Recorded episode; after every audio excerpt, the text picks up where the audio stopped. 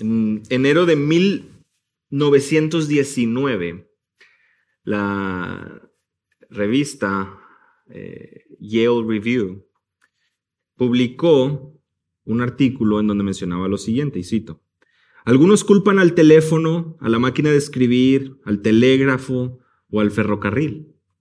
Otros dicen que el arte se perdió con la pluma de ganso, pero la mayoría achaca la pérdida de las cartas y del envío de las cartas al moderno arte del ocio. Eh, Simon Garfield menciona lo siguiente, dice, existe una integridad en las cartas que no existe en ninguna otra forma de comunicación escrita. Y añade, en parte esto tiene que ver con la aplicación de la mano sobre el papel, con el paso del papel a través del carro de la máquina de escribir o también pues de la pluma. Y lo que él decía era lo siguiente, el valor de la carta como objeto físico no solo es el texto que se transmite, sino un elemento material que ha sido forjado por las manos de una persona y llega a las manos de otra. ¿Qué ha pasado con las cartas hoy en día? Hace 100 años ya lo estaba mencionando esta revista. Se ha perdido, se ha perdido la práctica y ahora con mayor razón. Ya no tenemos tantas cartas como antes. Demetrio, en el cuarto siglo, mencionaba lo siguiente, y cito, todo el que escribe una carta lo hace como imagen de su propia alma.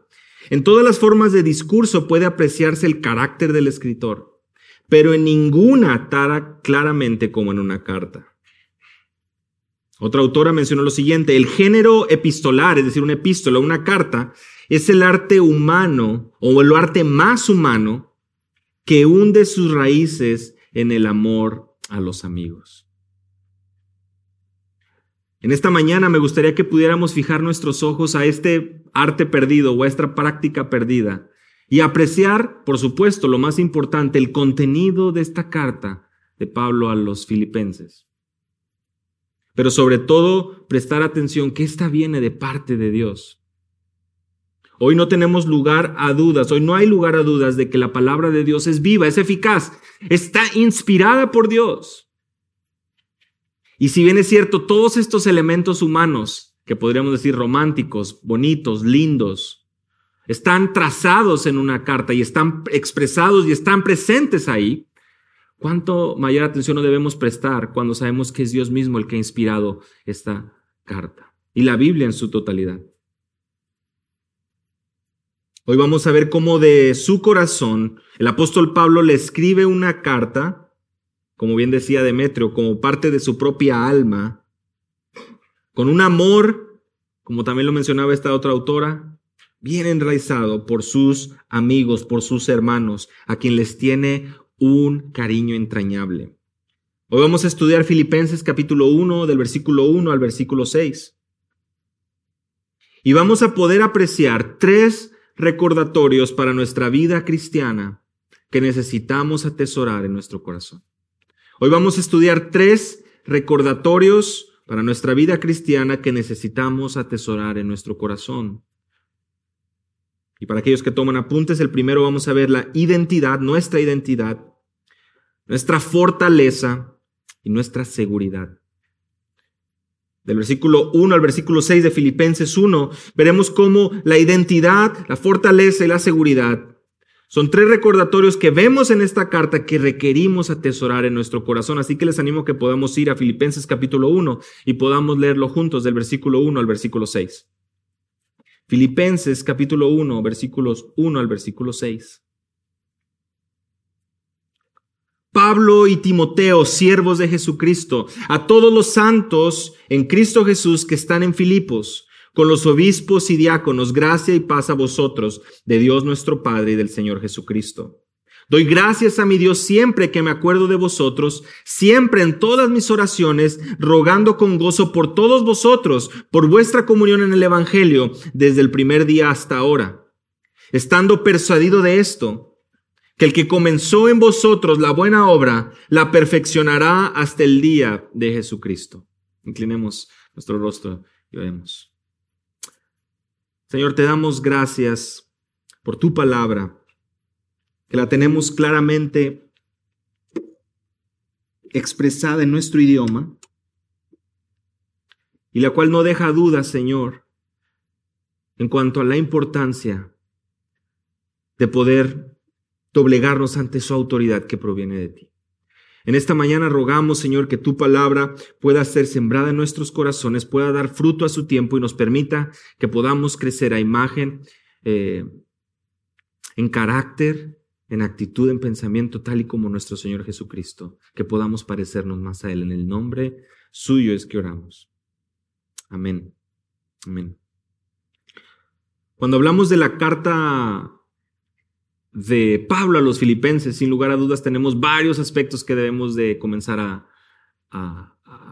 considerar. Porque no solamente se encuentra eh, propiamente el contenido, sino que además el contenido nos ayuda a ver todo el cuadro completo, ¿verdad? Todo el contexto. Y, desde este, y es de este contexto que nos ayuda también y nos da claridad. Es más, a lo largo de la carta, en puntos diferentes, en estos capítulos que tenemos aquí, que si ustedes se han puesto atención, tenemos cuatro capítulos en la carta de Pablo a los filipenses. Podemos apreciar distintas maneras, distintos eh, patrones y distintos indicadores que nos llevan a ver la situación en la que se encontraba la iglesia, la situación que apremiaba el corazón de Pablo y lo que él quería poder enfatizar para ellos, para su iglesia. Y entre los temas principales de la carta podemos, y creo que varios de los eh, académicos, varios de los eh, eruditos, identifican tres. Uno es la gratitud que, expresan por, que expresa Pablo por las dádivas enviadas de mano de Pafrodito. Y eso lo vemos en Filipenses capítulo 4, versículo 15 al 19. Pablo escribe esta carta porque está agradeciendo lo que los filipenses habían estado dando para ellos. Número dos, también nos recuerda acerca de los falsos maestros. De hecho, si alguna vez han escuchado citar cuidados de los perros, esa frase se encuentra en Filipenses capítulo 3, versículo 2. Es decir, una advertencia, no de los perros propiamente, sino el contexto nos habla de los falsos maestros. Otro título y un eh, eh, tema muy común y muy recurrente en la carta de Pablo a los filipenses es el gozo. Es una de las palabras que se repite más en toda, eh, toda la carta, el gozo y variantes de esta palabra. Otro que se encuentra ahí es, eh, otro tema que se encuentra ahí es la importancia de la unidad. Y eso lo vemos en el versículo 27 del capítulo 1, que estén en un mismo espíritu, luchando unánimes por el Evangelio. Versículos 2 al 4 del capítulo 2. Eh, sean unidos en espíritu, dedicados a un mismo propósito. No hagan nada por egoísmo, por vanagloria, sino con actitud humilde. Cada uno considera al otro como más importante que a sí mismo. Tremenda recordatorio que sin duda nos, nos, nos ayuda a situarnos cómo es que debemos vivir en el contexto de la congregación, en el contexto de creyentes, en el contexto de nuestra vida en esta tierra, permaneciendo unánimes, firmes y considerando al otro como mayor. Pero veamos ahora el primer, el primer punto, porque además esto, este punto nos va a ir ayudando a desencadenar todo lo demás del contexto, no nada más los temas que acabo de mencionar. Filipenses capítulo 1, versículo 1 dice, Pablo y Timoteo, siervos de Cristo Jesús, a todos los santos en Cristo Jesús que están en Filipos, incluyendo los obispos y los diáconos. Y el primer punto que mencionaba era la identidad. El primer recordatorio que vemos aquí, el primer encabezado que tenemos aquí es la identidad. ¿La identidad de quién? De los creyentes, la identidad tuya y mía. Es más, lo podríamos poner como un subtítulo, santos y siervos, o santos o siervos y santos. Es decir, Pablo no solo identifica quiénes son ellos, sino también identifica a los creyentes en la iglesia en Filipos, que es la ciudad de la cual los filipenses, en la cual los filipenses vivían. Ambos aparecen, Pablo y Timoteo, y esta es una manera de iniciar una carta común en aquel tiempo. Era la manera que ponían primero los autores, después también ponían a dónde, a quién iba destinada la carta, y también este saludo tan común de gracia a vosotros, que vamos a ir estudiando un poco más adelante. Y aunque ambos escriben o ambos se, ambos se presentan en un inicio, vemos que a partir del versículo 3 ya no está hablando eh, en plural, Ya no está diciendo nosotros, primera persona plural, ¿verdad? Ya está hablando en primera persona singular, porque es lo que él lo dice ahí. Doy gracias a mi Dios. ¿Quién? Pablo. Entonces Timoteo se presenta en el inicio, pero no tanto como con el fin de poder decir, ah, mira, son coautores, sino presentándolo como un colaborador. Un colaborador que ha sido muy bueno, que ha ayudado mucho. Vean el versículo 19 del capítulo 2. Mas espero en el Señor Jesús enviaros pronto a Timoteo, a fin de que yo también sea alentado al saber de vuestra condición. Vean versículo 20. Fíjense Timoteo. Pues a nadie más tengo del mismo sentir mío. Y que éste sinceramente esté sinceramente interesado en vuestro bienestar. A ninguno tengo del mismo ánimo, ¿verdad? Y qué tan sinceramente se interese por vosotros, porque todos buscan sus propios intereses, no los de Cristo Jesús. Pero vosotros conocéis sus probados méritos, que sirvió conmigo en la propagación del, Evangelio como un hijo sirve a su padre. Por tanto, a este espero enviaros inmediatamente, tan pronto vea cómo, cómo van las cosas conmigo. Se dan cuenta que a eso es a lo que me refería. Cuando vamos leyendo la carta, pues no es tan larga, pero vamos encontrando detalles que nos afirman y nos ayudan a poder situar el contexto. Pablo estima de una manera tan cercana a Timoteo que lo presenta a él como aquel que está en un mismo sentir con él, es decir, unido a él. Su corazón está unido a él y tiene este deseo de poder llevar, enviarlo porque lejos de buscar sus propios intereses, Timoteo busca los de Cristo. Y dice que lo quiere y ha servido con él como un hijo sirve a su padre. Qué lindo poder escuchar esas palabras, ¿no? O sea, escuchar el testimonio de Pablo con respecto a Timoteo. Ahora, por supuesto, ¿quién es Pablo? Esa es la otra gran pregunta. Y a Pablo lo tenemos presente y lo tenemos claramente identificado desde el libro de los Hechos, ¿verdad? ¿Por qué? Porque él viene a ser el llamado apóstol a quienes? A los gentiles. Si ustedes recuerdan, lo que nosotros vemos en el libro de los Hechos es la historia de la iglesia y cómo desde un principio está la indicación de, padre, de parte de Dios de que fueran testigos en Judea, en Jerusalén, Samaria y hasta lo último de la tierra. Había que llevar el evangelio a todo el mundo. Y es Pablo precisamente al ver el final del libro de los Hechos, claramente lo vemos, quien llega a distintas partes. Llega, y el libro de los Hechos mismo nos dice, y es un adelanto de lo que vamos a leer en un momento más, pero él llega a Filipos también. Es decir, él ya había visitado Filipos y nos enseña y nos muestra la narrativa de Lucas, cómo es que inicia la iglesia en Filipos. Es Pablo aquel hombre que Después de perseguir a la iglesia, ustedes recordarán bien, Saulo de Tarso en camino a, Damasco, Viene él y el Señor se presenta y le dice, yo soy Jesús a quien tú persigues. Levántate, entra en la ciudad y se te dirá lo que debes hacer. Tremendo. Hablábamos en la escuela dominical acerca de la elección. Y aquí es otro ejemplo claro. ¿Por qué Dios eligió a Pablo, porque eligió a Saulo, al perseguidor de la iglesia, aquel que por momentos daba temor aún a los creyentes porque decían, hey, este es el que nos estaba persiguiendo, ¿cómo es que ahora se ha convertido? Bueno, Dios tuvo un encuentro con él y sabes, cuando Dios se acerca al corazón del hombre, no hay cómo decir que no, no hay cómo huir. Por supuesto que es un testimonio tremendo y ahora hoy tú y yo sabemos y vemos que es el autor de diversas cartas al Nuevo Testamento y hoy estamos situados en una de ellas. Lo que más me llama de la atención y lo que quisiera que pudiéramos enfatizar hoy, lejos de irnos a hacer una biografía de Pablo, porque Pablo y Timoteo podríamos hablar un sermón, las cartas de Pablo a Timoteo, por supuesto, las tenemos en primera y segunda de Timoteo, que son llamadas epístolas pastorales, porque él escribe eh, dando esos consejos, segunda de Timoteo, eh, reconocida como su última o una de sus últimas cartas en vida. Y es que lo que está haciendo Pablo es dando esos consejos para los pastores, los ancianos, aquellos que están llamados a liderazgo en una congregación local. Lo que vemos en la vida de Pablo y Timoteo es esa relación y ese deseo por servir a Dios. ¿A qué grado, hermanos? ¿A qué grado? al grado de que ellos se identifican, vean el texto conmigo, como siervos de Cristo Jesús. Siervos de Cristo Jesús. Bueno, la palabra siervo identifica una persona que tiene dueño.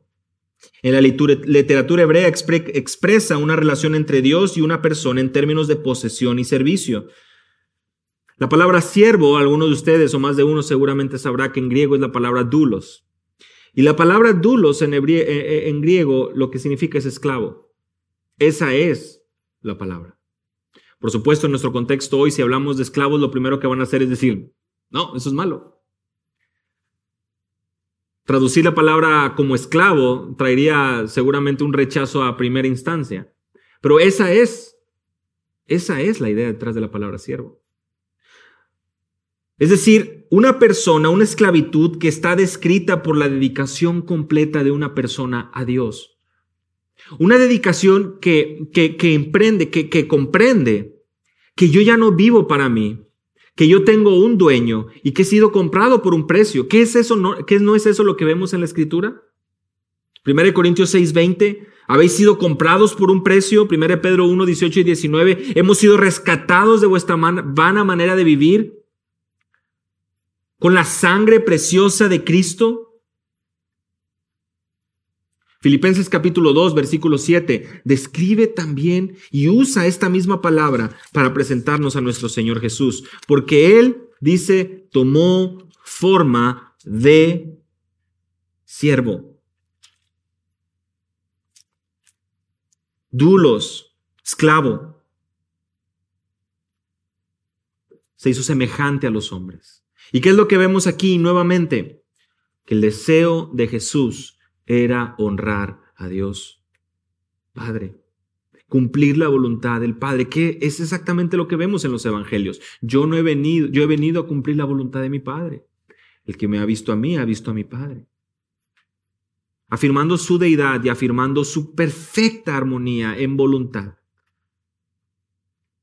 en propósito. Aquí está su identificación. Hermanos, aquí está su, su gafet. Aquí está su INE, siervos de Cristo Jesús. Es esa su identidad. Por eso cuando hablamos de recordar estos tres puntos, y el primero que vemos es identidad.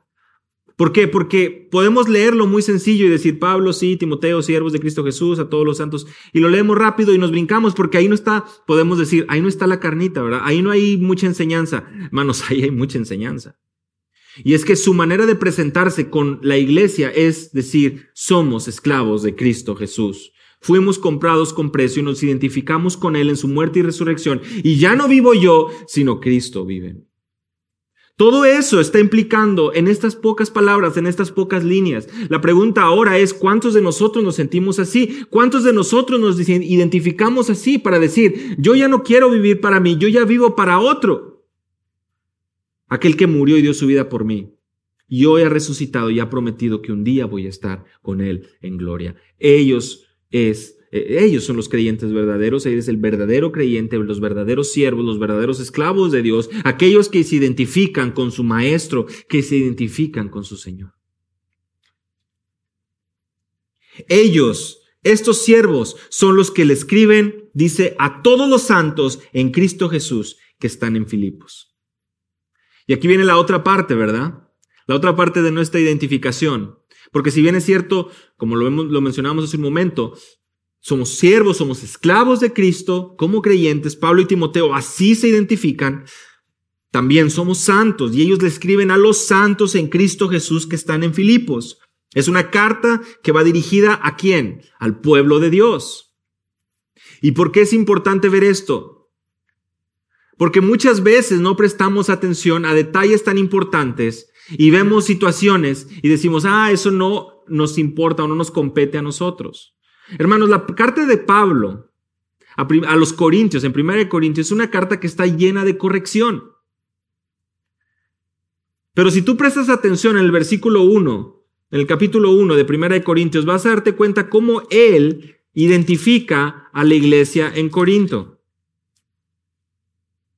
Versículo 2, a la iglesia de Dios que está en Corinto, a los que han sido santificados en Cristo Jesús, llamados a ser santos.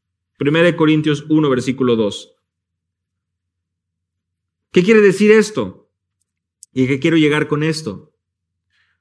Que las cartas, una vez que comenzamos a leerla, debemos de prestar atención a quién va dirigida. Y esta va dirigida a creyentes. Primera de Corintios va eh, dirigida a creyentes. Y Primera de Corintios tiene unas palabras muy fuertes porque había unas situaciones muy tristes, pecaminosas que estaban sucediendo ahí, pero ¿sabes qué? Ellos eran llamados santos o santificados, llamados a ser santos, de la misma manera que la iglesia hoy y de la misma manera que la iglesia en Filipos. Eran santos por la obra de Cristo, santificados por Cristo y llamados a vivir en esa dirección, en esa santidad. La palabra santo implica separado, alejado del pecado, cercanos a Cristo. Por eso es que dice a todos los santos en Cristo Jesús, porque estamos cercanos a Él y alejados, alejados del mundo, alejados del pecado. Y por supuesto, cuando digo mundo me refiero al sistema que está en el mundo, no, no, no a que estamos ermitaños, y eso lo estudiamos en algunas semanas, hace algunas semanas, cuando leíamos la oración de Jesús en Juan capítulo 17. Hermanos, ¿qué sabemos de los creyentes en Filipos? A los que va dirigida la carta. Porque va dirigida Pablo y Timoteo, siervos de Cristo Jesús, a todos los santos en Cristo Jesús que están en Filipos. Y hace un ratito les adelantaba un poquito cómo comienza esta plantación de esta congregación. Acompáñenme, vamos a revisarlo en Hechos capítulo 16.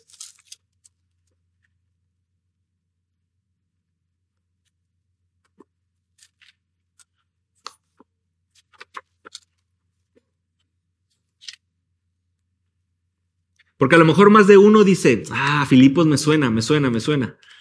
En la escuelita bíblica, ¿verdad? Cuando era niño, ah, algo recuerdo de Filipos. Sí, había un carcelero, ¿verdad? Y el carcelero era de Filipos, pero hay más. No todo fue, no todo comenzó ahí. En, en Hechos, capítulo 16, tenemos unos detalles muy importantes. Porque en el inicio, adivinen quién aparece. Versículo 1. Llegó también a Derbe y a Listra y estaba ahí cierto discípulo llamado Timoteo, hijo de una mujer judía creyente, pero de padre griego, del cual hablaban elogiosamente los hermanos que estaban en Listra y en Iconio.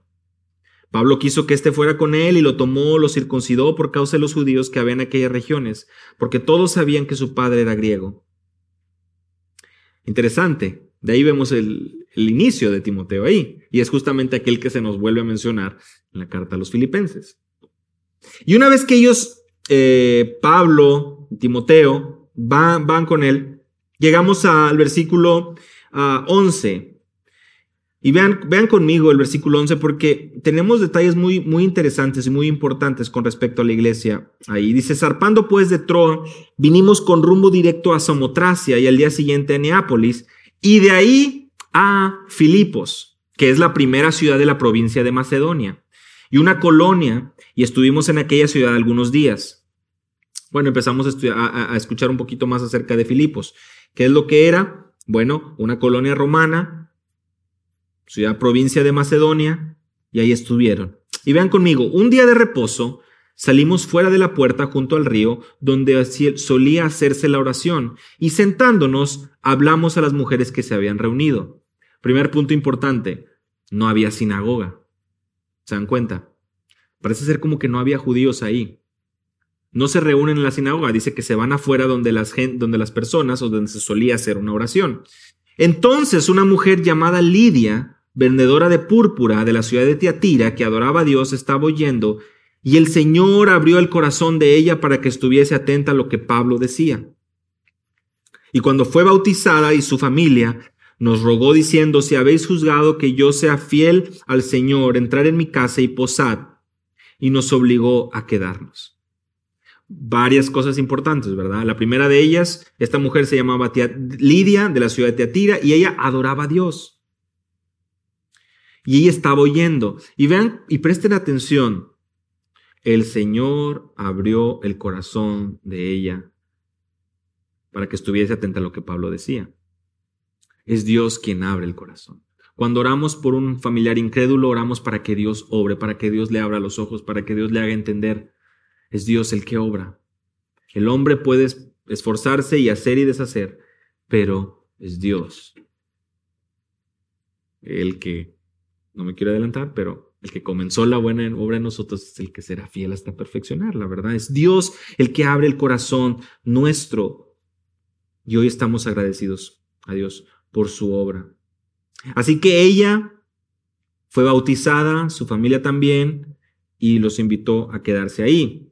Aconteció que mientras íbamos a la oración, nos salió al encuentro una muchacha que tenía espíritu de adivinación, la cual daba gran ganancia a sus amos, adivinando. Esta, siguiendo a Pablo y a nosotros, daba voces diciendo, estos hombres son siervos del Dios Altísimo, quienes os anuncian el camino de salvación. Y esto lo hacía por muchos días, mas desagradando a Pablo, éste se volvió y dijo al Espíritu, te mando en el nombre de Jesucristo, que salgas de ella, y salió en aquella misma hora. Un detalle que parece ser un poco chusco, ¿verdad? Pero pues no, lo, no necesariamente es, es algo serio, es algo que pasó. Pablo está caminando, está ministrando y tiene ahí a la vuelta o al lado o, un poquito lejos a esta muchacha que estaba como si estuviera vendiendo periódicos, ¿verdad? Este es Pablo, siervo del Dios vivo. Y, a donde iba, iba gritando, iba hasta que ya lo molestó a Pablo, ¿verdad? ya esta muchacha ya, suficiente, ya, ya tengo escuchándola todo este rato. Ya, ya fue mucho. Le desagradó a Pablo, vean con el versículo 18. Y volvió y le reprendió, le reprendió el demonio.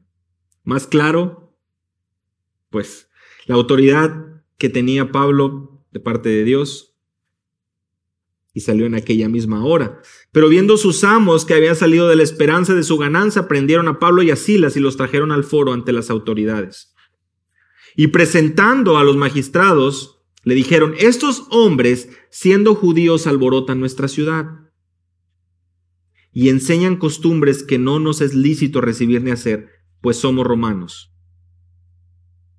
Y se agolpó el pueblo contra ellos, y los magistrados, rasgándoles las ropas, ordenar, ordenaron azotarles con varas. Importante. ¿Qué cosa? Bueno, que estos hombres, dice, siendo judíos alborotan nuestra ciudad, vean esa diferencia. Ellos eran una colonia romana, ellos tenían ya eh, puesto y, establecido su orden, sus situaciones, y ellos dicen, ellos son diferentes, ellos son judíos, ellos están enseñando costumbres diferentes, y se agolpa el pueblo contra ellos, los magistrados les rasgan las ropas, los ordenan azotarles con varas, y después de azotarlos mucho, los echaron a la cárcel, mandando al carcelero que los guardase con seguridad, el cual, recibido este mandato, los metió en el calabozo de más adentro y les aseguró los pies en el cepo. Recuerden, todo esto está sucediendo ¿dónde? En Filipos. Pero a medianoche, orando Pablo y Silas cantaban himnos y los presos los oían. Importante también ver esto. ¿Por qué? Vean dónde estaba el corazón de Pablo y su gratitud. Ellos estaban cantando himnos cuando estaban presos en un calabozo, los pies asegurados en el cepo. Los metió en el calabozo de más adentro, dice el versículo 24. Ese Pablo que estuvo en Filipos en esa condición es el Pablo que en capítulo 4 de Filipenses dice, todo lo puede en Cristo que me fortalece. Sé vivir en abundancia, sé vivir en escasez. Es en ese contexto, hermanos, que él se identificaba y entendía y comprendía aquello que podían estar viviendo los hermanos en, en Filipos. Sobrevino de repente un gran terremoto, de manera que los cimientos de la cárcel se sacudían y al instante se abrieron todas las puertas y las cadenas de todos se soltaron. Despertando el cancelero y viendo abiertas las puertas de la cárcel, sacó la espada y se iba a matar, pensando que los presos habían huido. Pidiendo la luz, se precipitó adentro y temblando se postró a los pies de Pablo y de Silas. Y sacándolo les dijo, señores, ¿qué debo hacer para ser salvo? Ellos dijeron, cree en el Señor Jesucristo y serás salvo tú y tu casa. Y le hablaron la palabra del Señor a él y a todos los que estaban en su casa, y él, tomándolos en aquella misma hora de la noche, les lavó las heridas y enseguida se bautizó él con todos los suyos. Y llevándolos a su casa, les puso la mesa y se regocijó con toda su casa de haber creído a Dios. Ese es el testimonio de este hombre que se encontraba eh, sirviendo como carcelero en Filipos. ¿Qué es lo que vemos aquí? Que en esta ciudad no solamente se había, había sucedido este milagro en el corazón de Lidia, que su corazón había sido abierto a entender las verdades de Dios, sino que también había habido una gran señal y un gran testimonio mediante obras, mediante milagros y además mediante la conversión de este hombre eh, que estaba sirviendo como carcelero. Los llevó a su hogar, les dio de comer y se regocijó grandemente por haber creído en Dios y con todos los suyos. Y sabes, es muy interesante lo que sucede en los siguientes versículos, porque ahí es donde Pablo menciona y dice, nosotros somos romanos y ustedes nos han tratado de esta manera. Y los, y los oficiales, los superiores, le suplicaron que salieran de la ciudad, versículo 39. Y cuando salieron de la cárcel fueron a casa de Lidia, vieron los hermanos, los consolaron y los partieron y partieron. ¿Y por qué digo que es importante que hayan mencionado lo de ciudadanos romanos? Porque esta era esta provincia de Filipos.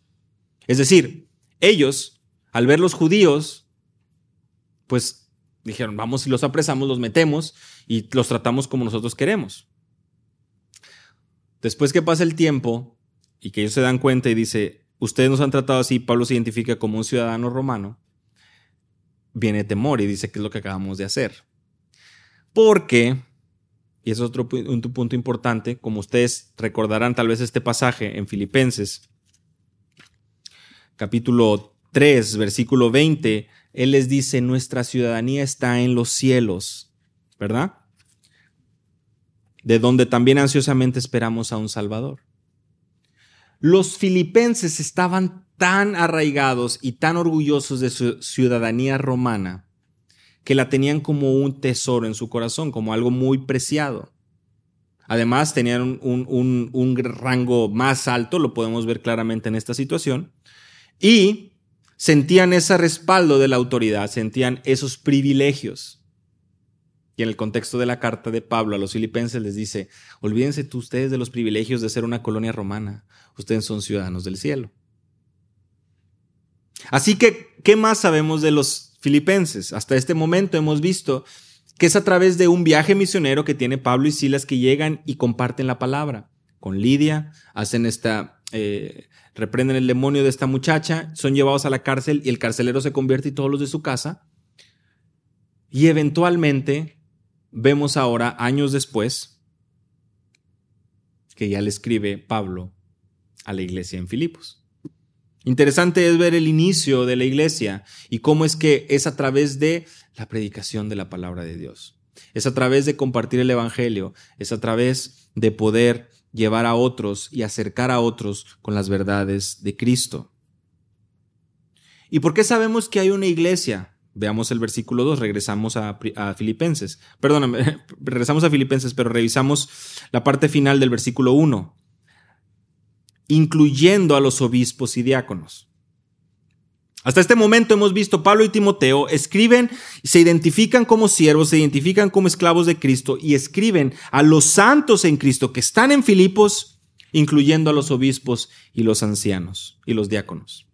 La palabra obispos es episcopos, que significa un guardián, un protector. Y esta figura la vemos en Hechos 11, en Hechos 14, en Hechos 20. ¿Qué es lo que hacía Pablo y, y Timoteo, o en este caso Pablo y Silas, cuando viajaban? Establecían liderazgo en las iglesias. ¿Cuál es el modelo bíblico que vemos de una plantación de una iglesia? Lo vimos en el libro de los Hechos y creo que ya lo hemos mencionado aquí. Son iglesias que al verla, escuchan la necesidad en cierto lugar, envían hombres y estos a su vez al llegar, entrenan, preparan, establecen el liderazgo para seguir plantando otras iglesias. Lo que sucede aquí en Filipos es algo exactamente en ese sentido. ¿Por qué lo sabemos? Porque ya en este tiempo, que se prevé que habían pasado tal vez unos 10 años desde que tuvieron ese viaje misionero hasta ahora, ya había liderazgo en la iglesia. Porque Pablo le escribe precisamente, incluye el liderazgo en esta carta. Un diácono es un servidor. Es aquel que no necesariamente, y eso lo vemos en el libro de los Hechos también, no necesariamente está sirviendo o fungiendo como un pastor, como un obispo, sino que está sirviendo como un servidor, que está ayudando. ¿Recuerdan? Eh, el primer indicio de los diáconos es en aquella ocasión en donde eh, eligen el libro de los Hechos a este grupo de hombres que pueda hacer y servir las mesas, porque los apóstoles se iban a dedicar a la oración y a la palabra. Así que la identidad, como vemos, después de este largo viaje conociendo más acerca de los filipenses, nos lleva y nos sitúa y nos aterriza en, una mejor perspectiva. Porque ahora nos damos cuenta que esta iglesia ya tenía un tiempo, ya tenía un liderazgo y ya había eh, un, caminar y una historia de Pablo ahí. Y Timoteo, porque también lo, lo mencionamos ahí cercano colaborador en Hechos 16. Y tú y yo hoy podemos ver de manera clara cómo Dios obra en el establecimiento de sus iglesias y cómo los creyentes, líderes y miembros se identifican como siervos y como santos, aquellos que han sido lavados por la obra de Cristo.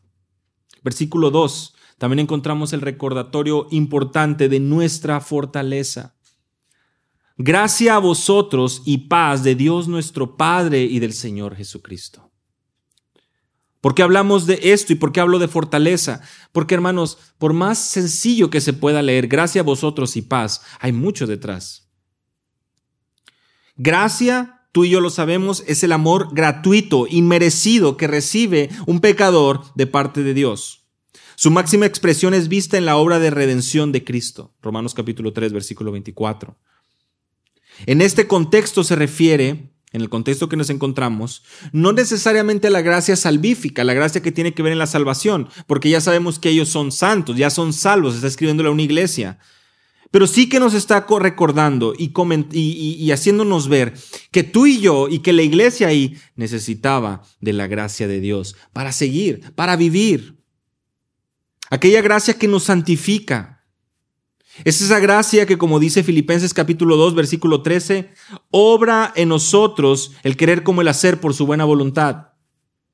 Es decir, necesitamos la gracia de Dios y es el deseo y la oración de Pablo que la gracia de Dios esté en los creyentes y, por implicación hoy también en los creyentes para poder andar y vivir de acuerdo a lo, a lo, a lo que Dios le agrada. ¿Qué quiere decir esto? Quiere decir que tú y yo necesitamos de su gracia. Quiere decir que es su gracia la que nos sostiene y la que trae fortaleza a nuestra vida. Vayan conmigo a 2 Corintios capítulo 12.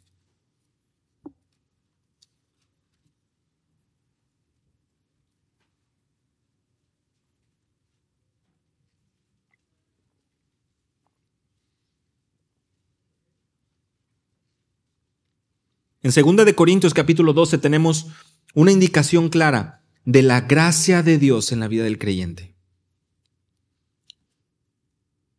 ¿Por qué? Porque tú y yo, por más de que podamos sentirnos suficientes, poderosos, fortalecidos, la necesitamos cada día. Es Pablo que dice,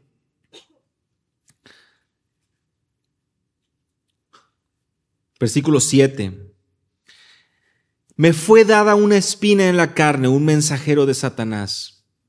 Él tenía un, aguijón en su carne, un mensajero de Satanás, Satanás, que él decía eh, que me abofetea para que no me enaltezca sobremanera. Él tenía un dolor, una, una, dificultad, no se especifica exactamente cuál es, pero sí que sabemos que algo estaba ahí. Y vean conmigo el versículo 8, respecto a lo cual tres veces he rogado al Señor que lo quite de mí. Él dice, yo tengo este aguijón en la carne y, yo he rogado al Señor, dice al menos aquí tres veces, que lo quite de mí. Y vean el versículo 9 conmigo. Y me ha dicho, el Señor le ha dicho, bástate mi gracia, porque mi poder se perfecciona en la debilidad. Por tanto, de buena gana me gloriaré más bien en mis debilidades para que repose sobre mí el poder de Cristo. Te basta mi gracia te basta mi gracia. ¿Qué es lo que nos está dando a entender aquí? Que claramente hay una gracia de parte de Dios que nos ayuda a vivir aún en el dolor y en las dificultades. Pablo estaba sufriendo y le rogaba a Dios que le quitara ese dolor y ese sufrimiento. ¿Y cuál es la respuesta de Dios? Y lo que podemos aprender nosotros depende de mi gracia, depende de mí. Esta es la gracia que obra en el creyente que obra en la iglesia. Cuando vemos que el deseo de Pablo es decir gracia a vosotros y paz, está hablando precisamente de esto. Que la gracia de Dios los acompañe porque es necesaria. Hermano, todo aquello que hacemos para servir a Dios es Él quien suple su gracia para que lo podamos hacer. Es, es Él quien nos ha dado estos medios de gracia para poder crecer también. ¿Cuáles son estos medios de gracia? Tenemos la oración, tenemos su palabra, tenemos esta oportunidad de congregarnos como iglesia, tenemos la oportunidad de poder cantar, tenemos la oportunidad de poder convivir, de poder hablarnos unos a otros y animarnos. Todos estos son medios de gracia. Cuando Pablo le dice, gracia a vosotros, es un deseo genuino para que el creyente crezca y para que el creyente pueda encontrar que lejos de gloriarse en su fortaleza, se pueda ver a sí mismo débil y reconocer, yo necesito la gracia de Dios para poder seguir. La gracia de Dios es indispensable para la vida del creyente. Y es una parte importante de nuestra fortaleza hoy ante las dificultades. Vean, la paz. Gracia a vosotros y paz de Dios nuestro Padre.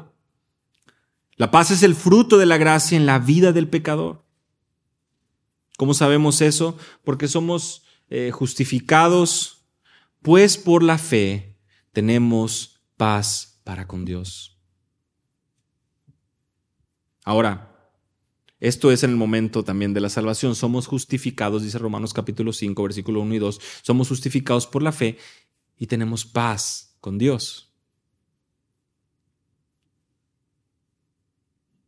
Pero tú y yo, una vez que ya nos ha salvado y como lo vemos ahora en el contexto, ya no hay más esa necesidad, a lo mejor, de, ser justificados otra vez.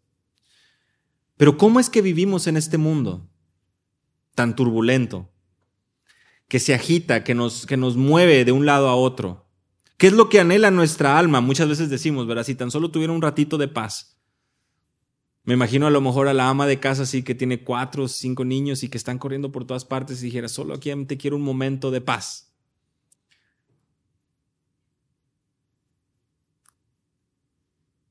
Jesús dice, mi paz os dejo, paz os doy. No la doy como el mundo la da, ¿verdad? Esa paz que podemos ver claramente en el mismo Filipenses capítulo 4.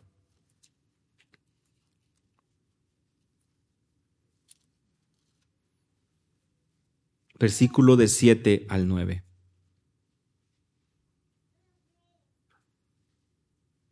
Filipenses capítulo 4, versículo 7 al 9. Qué importante es esto, hermanos, porque creo que aquí está nuestra fortaleza hoy. Y se nos está yendo el tiempo yo creo que aquí también es donde vamos a ir encontrando eh, la pista de aterrizaje para nuestro mensaje en esta mañana porque creo que nos va a tomar un, ratito poder apreciar esto. Vean conmigo, Filipenses 4, versículo 7. Y la paz de Dios que sobrepasa todo entendimiento guardará vuestros corazones y vuestros pensamientos en Cristo Jesús. Pero vean versículo 8, por lo demás, hermanos, todo lo que es verdadero, todo lo honesto, todo lo justo, todo lo puro, todo lo amable, todo lo que es de buen nombre, si hay virtud alguna, si algo digno de alabanza, en esto pensad. Lo que aprendiste y recibiste y oíste y viste en mí, esto haced, y el Dios de paz estará con vosotros. La paz de Dios, porque es lo que dice Pablo en versículo 2, gracia a vosotros y paz de Dios nuestro Padre y del Señor Jesucristo. Hermanos, es una paz, es una gracia, como hemos visto, una gracia que excede cualquier mérito humano, y es esa gracia que una vez que llega a la vida del hombre lo salva. Y esa paz que somos justificados y tenemos paz con Dios. Pero no termina ahí como lo hemos venido mencionando. Tanto su gracia como su paz no culmina en la salvación sino que continúa en nuestra vida diaria. Necesitamos su gracia porque nuestra debilidad, como bien lo dice Pablo, en, nuestra debilidad es cuando nos basta su gracia que es suficiente para poder encontrar fortaleza en cada momento. Y esta es la oración de Pablo a la iglesia en Filipos. Y ahora nos habla de la paz. Y cuando nos habla de la paz, y lo vemos en el contexto de la carta, vemos que es esta paz de Dios que excede todo entendimiento, guarda nuestros corazones y nuestros pensamientos en Cristo Jesús. Hoy la sociedad vive, y es más, hay creyentes que podemos estar batallando con esto. No tenemos paz. Queremos y tenemos que estar ocupados todo el tiempo. No podemos encontrar un momento en donde podamos descansar en la voluntad perfecta de Dios. Si yo les pregunto a alguno aquí, ¿cuántos de ustedes sufren de preocuparse? Seguramente más de uno levantaría su mano. Y yo le diría, pero, pero, pero tú conoces la obra de Cristo. Y tal vez mm, ustedes me dirían, claro, yo he, yo he sido salvado por la gracia de Dios. Y la gran pregunta es, hermano, recuerda, recuerda que la paz que viene de Dios sobrepasa todo entendimiento. Y lejos de preocuparte por todo lo que sucede a tu alrededor, puedes descansar porque Él guarda tu corazón y guarda tus pensamientos en Cristo Jesús.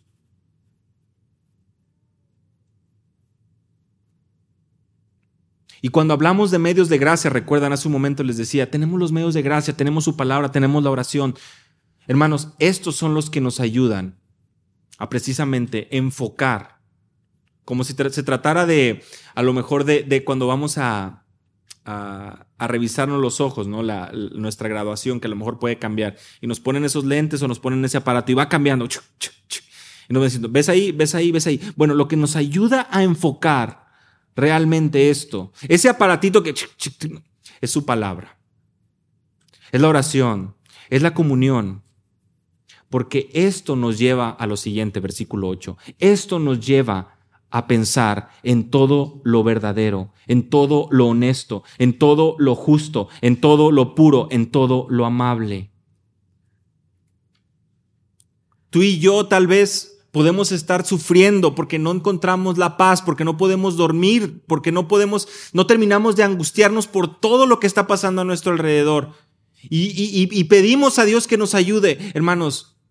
Pero es que esto llega y es un regalo de parte de Dios. Pero cuanto más estamos cercanos a su palabra, mejor perspectiva tenemos, mejor se va graduando nuestra vista, nuestro corazón porque estamos fijando nuestros ojos en qué? En todo lo bueno, en todo lo justo, en todo lo amable, en todo lo puro, en todo lo que tiene buen nombre, en todo lo que tiene una virtud. En esto pensamos, en esto dedicamos nuestro tiempo, en esto cuando vienen esos momentos donde ya sentimos que no podemos, nos doblegamos y, rogamos que sea la gracia de Dios que nos sostenga y su paz que inunde nuestro corazón. Y ahí es cuando lejos de desconectarte, desconectar tu cerebro, que es algo muy común también en la psicología, no sé si lo han escuchado, como olvídate de todo lo que está pasando. La palabra de Dios no enseña eso, la palabra nos dice, olvídate, desconéctate, deja de pensar. No, piensa, piensa, pero piensa en la palabra, medita en la palabra.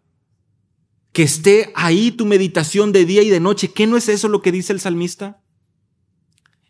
Y es esto finalmente lo que nos está llevando este inicio de la carta de Pablo a los filipenses que la gracia y la paz de Dios esté con ustedes. No es un deseo nada más, no es por llenar el espacio, no es porque, ah, sí, esto es lo que todos ponen, gracia a vosotros y paz, no, es una realidad para la vida del creyente. Y es un tema que va repitiéndose, lo acabamos de ver juntos. Todo lo, todo lo bueno que debemos pensar, todo lo justo, lo puro, lo amable, lo, lo que tiene buen nombre, lo que tiene una virtud, pero no nada más eso, versículo 9, lo que aprendiste y recibiste y oíste y viste, esto haced. Y el Dios de paz, otra vez la palabra de paz, estará con vosotros. Qué importante es que a diferencia de lo que el mundo enseña, la paz no va a venir cuando estés sentado con música clásica, hincado y con tus manos en cierta posición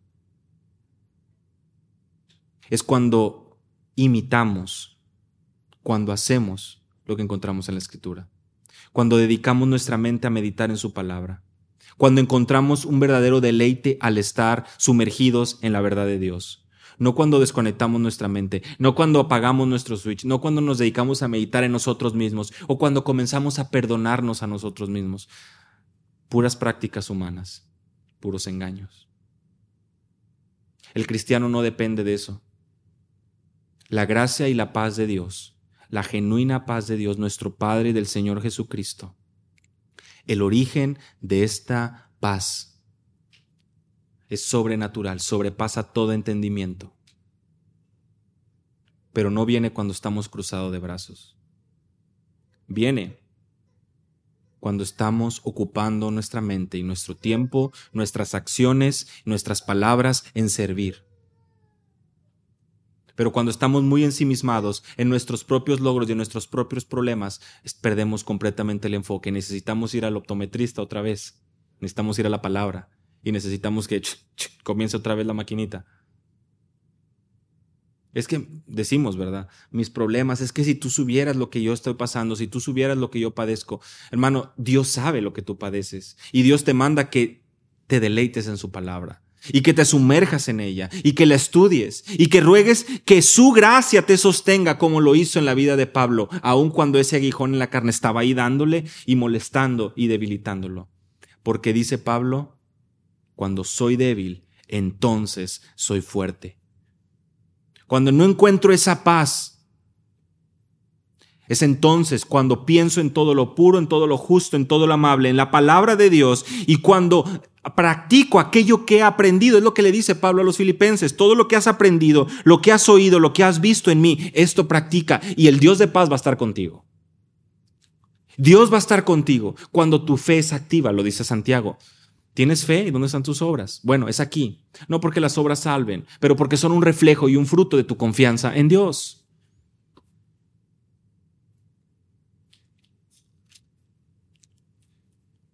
La gracia y la paz de Dios. Y así es como comienza esta carta. Como les digo, no, no pudimos llegar al versículo 3 pero aún en estos dos versículos podemos ver que nuestra identidad, nuestra identidad, está en que somos siervos, somos esclavos, somos santos en Cristo Jesús. Y nuestra fortaleza, hermanos, como creyentes, no proviene de nuestro fondo de ahorro, no proviene de nuestras propiedades, no proviene de nuestros ahorros ni de nuestra educación, proviene de la gracia y la paz que provee nuestro Dios en nuestro caminar. Porque aun cuando el mundo se tambalee, aun cuando las guerras y los rumores de guerras lleguen o han llegado, y nos corten un agua el, día, el agua un día a la semana, y se ponga peor, nuestra fortaleza viene de Dios. Nuestra paz. Pero ¿cómo vamos a tener paz? Mira lo que está pasando en nuestro gobierno, hermano, y se va a poner peor. Así que ni para qué ponernos la bandera de un partido político, ni para qué identificarnos con ellos. Hermanos, si ellos no conocen a Cristo, ellos son el campo misionero, ellos necesitan conocer de Dios. Nuestro presidente, nuestro gobernante, nuestro alcalde, todos. Y si no tienen un temor reverente de Dios, hermanos, las cosas no van a ir mejorando. Pero sabes, la paz que sobrepasa todo entendimiento y la gracia que nos sostiene nuestra debilidad están ahí para nosotros, para los creyentes. Pero esto implica que tú y yo debemos de encontrar esa fortaleza de rodillas, orando, clamando y, leyendo la palabra de Dios. Esa que es nuestro alimento, que es la lámpara a nuestros pies y la lumbrera en nuestro camino. Ahí está nuestra identidad, ahí está nuestra fortaleza que Dios nos conceda el cada día de la semana situar y cimentar nuestra vida en estas preciosas verdades, en estos dos recordatorios. Y si Dios quiere, la próxima semana hablaremos de la seguridad. Oremos juntos. Gracias, Señor, por este tiempo y por esta preciosa palabra tuya que tenemos en nuestro idioma al alcance para poder entenderla y comprenderla. Señor, palabras a veces y líneas tan, tan, tan simples a lo mejor, tan, tan fáciles de leer, que muchas veces las leemos así por encimita. Y dejamos pasar detalles tan hermosos como el saber que, lejos de identificarnos con este mundo, nuestra identificación, nuestra eh, ciudadanía está en los cielos. Y nuestra fortaleza no viene de victorias en esta tierra. Nuestra fortaleza viene por medio de tu gracia y tu paz que provees para tus hijos. Que podamos contemplarte, Señor, en adoración, que podamos contemplarte y crecer en gracia con el único propósito de glorificarte y encontrar descanso para nuestras almas en tu palabra. en el nombre de Jesús. Amén.